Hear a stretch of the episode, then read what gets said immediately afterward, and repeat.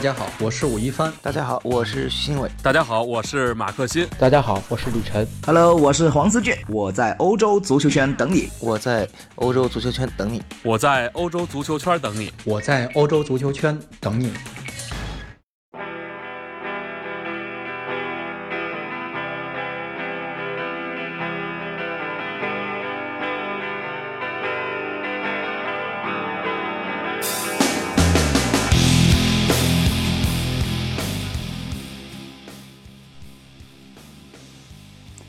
大家好，欢迎收听翻看西甲，我是武一帆。最近有朋友问说，吴老师您怎么不日更了？这个播客节目，我们还指着这个您的节目下饭和洗澡呢。呃，这个我最近是有点懈怠，因为呃工作压力比较大啊，主要是给自己的压，自己给自己的压力，就是一是完成额定任务，二是。多补充一些，呃，就是最基本的营养，因为最近看比赛看的太多了，就是有一些最基础的一些信息放过去了。就是说，我们这一行实际上是挺凭自觉性的啊，因为有些足彩上的一些彩民会说说，您怎么对中下游这些球队了解的这么清楚？一是看比赛，二是一些信息积累，就是你像李晨每天都翻大量的新闻去听广播呀，或者是去看。这就是积累信息，这是记者或编辑该做的事情啊！就是因为现在，呃，做编辑和记者，有时做做中国体育编辑和记者，现在他的这个就是怎么讲，他的这工作模式变了。就像今天我打个岔，就像今天这个延续啊，又跟我说起来说这个，比如说要在这个微博上给皇家萨拉戈萨，就是他的主队开一个官方账号啊。说这个运营点儿这个有意思的内容，就更更这个独家呀，更这个直接的一些内容，我就跟他说，我很严肃跟他说，我说你想有流量的话，就是找一个萨拉戈萨当地的妹子啊出镜啊，每期更点儿美女视频之类的，你蹭足球的热度是蹭不上的啊，这个流量肯定少得可怜，因为这是现在中国就是媒介就这么一个状况。就是你现在做小编啊，就是做，你可以，比如说你做西甲小编，你可以不懂西甲，但是你要是你要会会会蹭热点儿啊，或者会抓一些噱头啊，会这个内容方面可以无所谓啊，因为有些素材方面东西你很容易都会找到，因为有永永远都有认真的人在做。你像像像李晨这样的，我有一个就是不太礼貌的一个说法，就是如果每一个各大。媒体的，就是各大现在在做体育有西甲板块的这些，呃，报纸，我不说哪些报纸了吧，就是咱们不说都不说网站，就说报纸啊，比如说，呃，什么什么商报啊，什么什么晨报啊，什么什么晚报，就这些有西甲板块这些编辑们，只要每天收听李晨的这个晨读节目，就是一年下来，他他肯定能成为专家级的西甲西甲这个编辑。啊，他他肯定就是对西甲各球队的这个整个信息流动啊，包括呃球队之间的一些关系啊，包括比赛啊都了如指掌，这是肯定的。因为这是一个每天都在阅大量阅读，每天都在大量这个积累材料的人提供的最精华的部分给大家了。大家说这个有什么用呢？没什么用，这就是足球这东西就是娱乐，我们提供信息是二次娱乐，是这个东西。但是你要是觉得这个东西严肃的东西不娱乐的话，呃，就得像。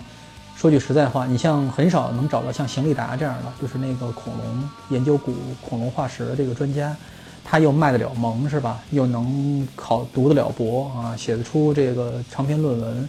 又能跑得了这个实地考察啊，就这样的专家是非常非常难得的。呃，信息处理就是作为体育信息处理是一个挺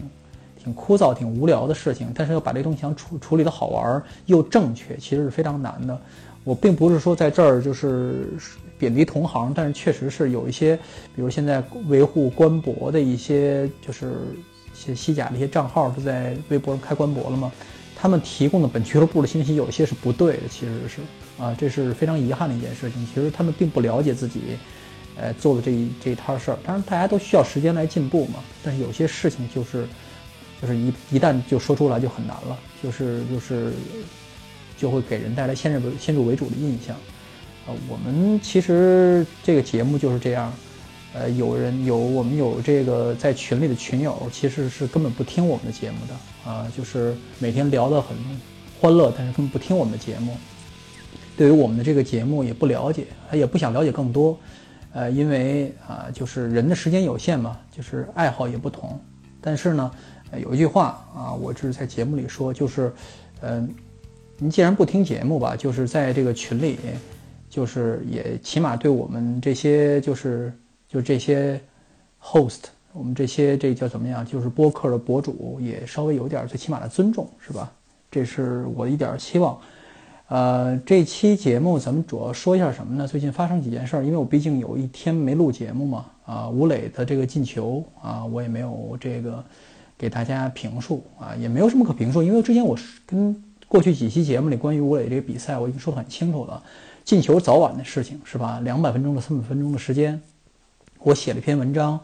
呃，就是基本每一次他这个比赛完了，我都会写一篇述评文章。但是在最先啊开始，包括在咱们节目里，我跟大家说，他有三百分钟的出场时间的话，肯定能进球。但是这个进球相对我说的这个时间来说有点晚了啊。据啊据我们的一个同事，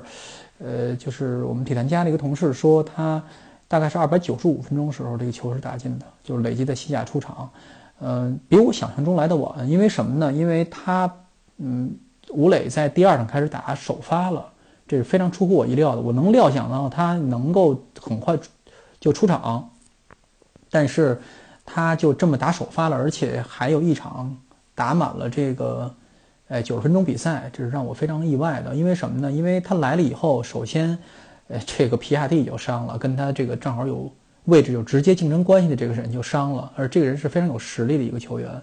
呃，另外就是塞尔吉奥塞尔吉奥加西亚伤了，塞尔吉奥老老塞尔吉奥伤倒是跟吴磊关系不大，因为呃代替他的是那个梅伦多这个小孩儿，这早晚的事情要把他提拔上来。但是皮亚蒂伤确实是让吴磊获得了更多出场时间。呃，为什么获得更多出出场时间反而会让这个进球来得晚呢？因为吴磊的这个以他的这个。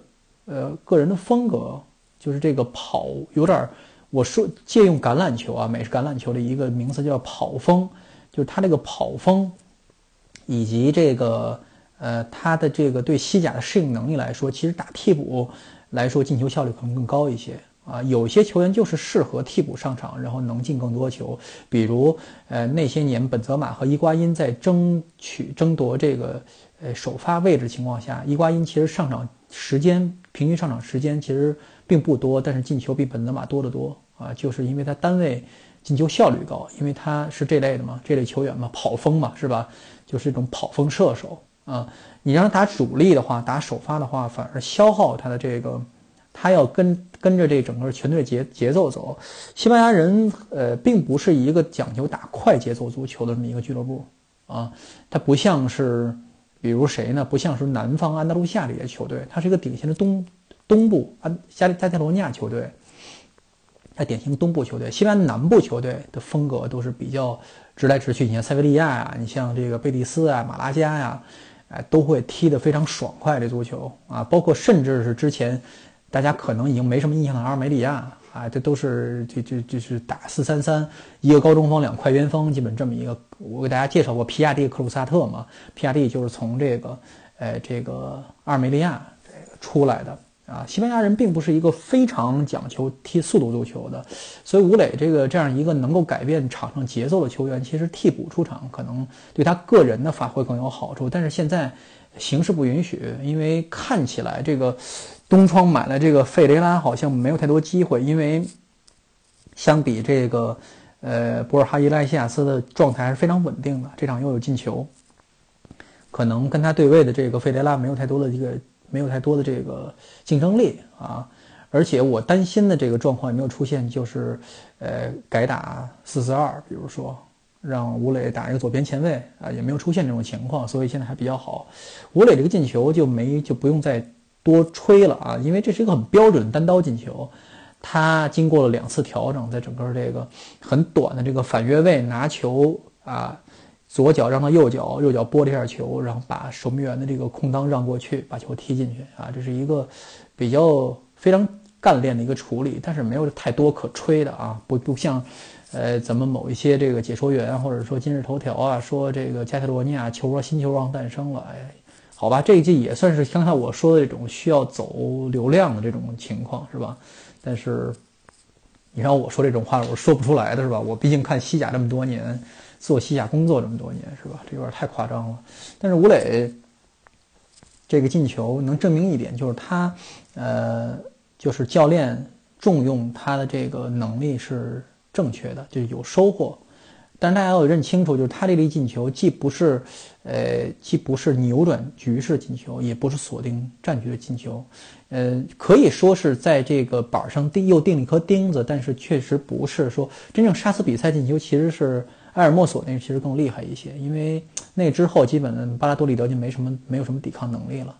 呃，巴拉多利德其实并不是吴磊非常好的一个进球对象，呃，因为那天我跟大家分析过，就是。维斯卡，比如这种前就是需要打三后卫，需要这个两边后卫两个翼位往上兜，这种需要这种边路传中那种球队，可能是更那什么一些，更让吴磊的空间更多一些。确实那一场他也有两三次在禁区内的机会，但是巴多利德大家看到一共两脚射门啊，就这一脚打正了进球了，也运气非常好。巴拉多利德这个中后场全是老老人儿啊，三十岁以上的，包括这一场打清道夫，这很多年没有大家没有听到过的这么一个呃位置名词了，sweeper 啊，清道夫啊，这个谁啊？这个博尔哈·费尔南德斯，以前皇马球员，呃，这个哥们儿，这个吴磊在这场比赛中拉边拉的少啊，老是在内部活动，尽可能想跟队友近一些，参与一些这个这个。这个倒传球啊，比如说撞一下墙，他再跑啊，但是被这几个老人夹得死死的啊，所以没什么表现。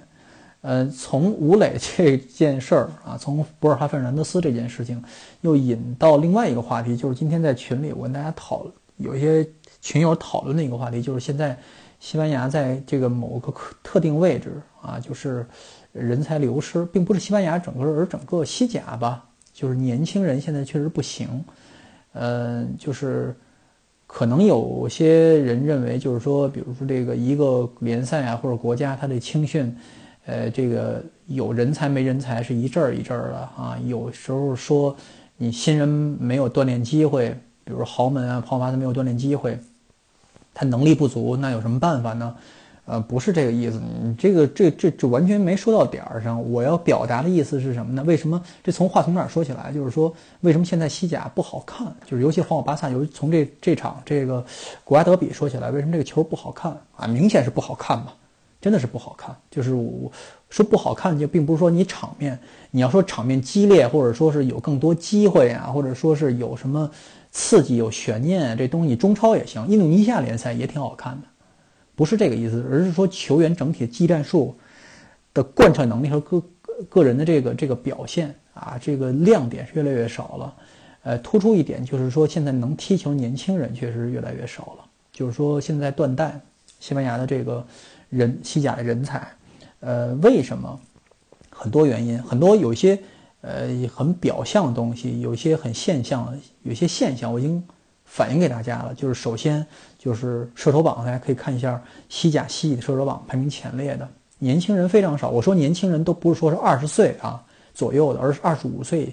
左右就算年轻人，都不算年轻人，非常少啊。现在排名前列的啊，三十岁以下的，我都不说二十五岁，三十岁以下的这个射手啊，格列斯曼啊，算一个。你说格列斯曼算年轻人吗？啊，肯定不算了，是吧？还有谁呢？啊，今天呃，这个比如。巴伦西亚的这两个桑蒂米纳和罗德里戈啊，这都不算排名前列，都算是比较好的前锋，就是二十岁、二十多岁。排名前列现在前锋都是谁呀？都是三十岁以上啊。梅西不说了，苏亚雷斯、苏亚尼三十二岁，海海梅马塔啊，这场又进球了啊，这场没进球，那卡普拉尔进，对这个卡普雷拉进球了，就不是海梅马塔，梅马塔助攻啊，他是三十岁啊，快三十一了啊，这个。豪尔赫·莫利纳三十六七三十七岁了，已经是啊。阿斯帕斯三十二岁了啊。这个呃，包括这个赛季这个查莱斯啊，这刚刚踢飞了一个点球，这埃瓦尔的一个巴西前锋，三十二岁了啊，就是放眼望去全是这个岁数的球员。其实，就是你家里拥有这么一个老将，可能对你的这个市长升值没什么特别大的好处，但是能保证你的球队能进球啊，这是一个非常可以指望的一个事情。就是，呃，现在比较这什么的企业球队，就中游球队比较那什么的，基本都是非常依赖这些年龄比较大的前锋。为什么会这样啊？为什么会这样？就是。很明显一点就是，真的是年轻这一代前锋都有一些问题，比如说这，尤其是这些中生代这些前锋，比如说杰拉德·莫雷诺呀，啊，有很有些人很喜欢前两个赛季在西班牙人啊，这是比利亚雷尔的啊，这赛季他既不进球啊，现在还球队还处于一个非常危险的一个保级的状况，真的是不行。呃，为什么不行呢？啊，有这么几点原因，我告诉大家啊，并不是仅仅说是就说啊，一代一代有这一代这茬有，另一茬没有这个事情。像巴萨是那茬赶上，全集中到一块儿了，后来再没有，那说明你不能说代代盼着出球星，不是这个意思。咱们说的不是这种现象，咱们说的这些本质，探讨探探究它的原因。我告诉你，我是有研究的，因为什么呢？我跟青训教练、当地青训教练、青训营我都保持非常密切的关系。我是知道为什么这些事情会发生的。本来这些事情在节目里说这些事情是没什么太大意思，但是呢，今天决定说一下啊，因为有些我们有些听众、有些球迷不明白为什么会这样啊，只是看了我也看了二十几年球，我我我我一代一代球星看过去，是吧？也也也都是这么回事儿，不是这么回事儿啊，各有各的原因。首先，西班牙为什么会有人才断档的问题？第一，最重要的经济危机啊，经济危机就是说在。呃，过去就二零零八年啊，二零零八年，呃，这个到二零到就前两年，二零零六年吧，咱们从二零零六年开始有这种苗头，开始到二零一六年左右，持续了大概八八年到十年的这个经济危机，对西班牙的经济和基础建设产生非常大的影响。就这个阶段投入职业，哎，这个赛场的这些，或者说从这个足校，从青训营。进入职业领域的这些球员啊，普遍水平不高。为什么呢？没有接受哎这个非常好的这个这个更好的青训教育、青训培养。为什么呢？他们教练可能因为工资不高，去国外淘金了啊。这些优秀的教练流失在。球队基建不好，没有好的经纪关经纪人关系，没有好的经纪公经纪公司关系，大家都多数的为了混口饭吃，而哪儿给饭吃去哪儿，而不是说在一个稳非常稳定的环境下接受培训啊，有这么一个重要的原因，就是说，呃，经济经济危机带来的影响啊，大家可能会这一代断了，可能下一代会好一点。为什么从这一代开始，可能从青训营走出来进入职业领域的一些球员，可能更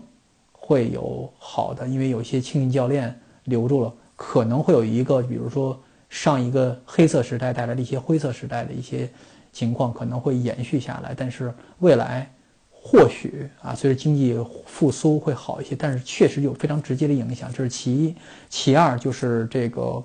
人们生活方式变了，人们的生活方式变了。在罗纳尔多踢球那个时代，大家是没有智能手机的，是吧？啊，也没有 PS 三啊，就是大家就是这些小孩们踢球是他唯一的乐趣。啊，这是一个非常重要的事情。阿斯帕斯跟我说，他每天，呃，他自己家连车都没有，就是说没有，就是能够专门父母单匀出一辆车带他来维哥，因为他住在这个海湾对面嘛，住在摩阿尼亚嘛，然后他只能搭邻居家的车啊。一帮小孩来这个青云训训练，每天来踢球是他上学以以外最大的指望、最大的刺激啊，最大的欢乐。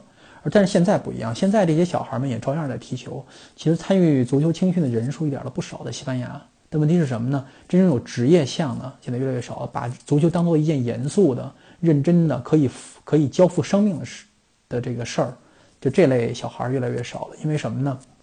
像中国的一些小孩一样，啊，要学外语，要学汉语，要学英语，要学绘画，学钢琴，学小提琴啊，呃，这个这个一。这个最后代价是什么呢？就是说有一批中产，大家不要，就是觉得这个事情是挺奇怪，你为什么把这个社会阶级拉进来？确实是这样，因为欧洲的中产是非常多的啊，他们这个社会这个中间阶层更多一些，就这这一部分小孩儿其实更容易踢出来。为什么呢？因为家庭没有太多的这个后顾之忧，能够全心力的投入到这个足球，而且能够按照自己的想设想来进行青训和踢球，而不是说。呃，像比如像穆尼尔父母都是移民啊，就是真的是谁谁给钱多就给谁踢球，有点这个意思。就是你在这个底层这些踢球小孩可能会带有一种拼劲儿，可能不那么娇气，但问题是他们职业选择往往会有一些问题啊，经常是比如说说句不好听的，巴西这些父母可能把小孩就带到中超上上中超踢球了，你要愿意规划的话就规划走了，就有点这个意思。就是举一个非常极端的例子，就这个意思，他不会在一个青训营待很，就是接受非常系统的训练，然后代表这个球队啊，或者说是。之后会有一个非常理性的选择，没有，就中产这一部分小孩流失掉了，干嘛去了呢？嗯，现在大家都有像都有这个这个手机，这这玩玩游戏呗，反正练任意球，跟小小朋友小伙伴儿，呃，这个打赌，这个踢任意球，比拼踢任意球的这个机会，大家可能就去连线打王者荣耀了，是吧？是吧？回家撸啊撸了啊，这是。不一样了，就生活方式改变了，这是非常重要的一件事情啊。第二、第三就是，呃，全面商业化啊，就是，呃，造成了就是全面商业化，就是别说内马尔吧，就是贝克汉姆之后啊，整个这个，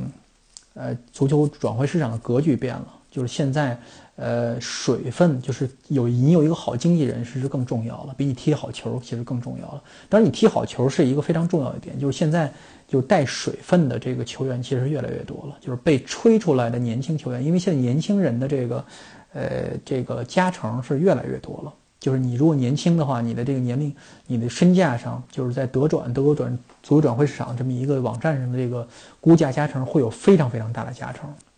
所以，呃，你如果年轻的话就没有失败啊，稍微你年轻有点缺点的话，他都认为你能克服。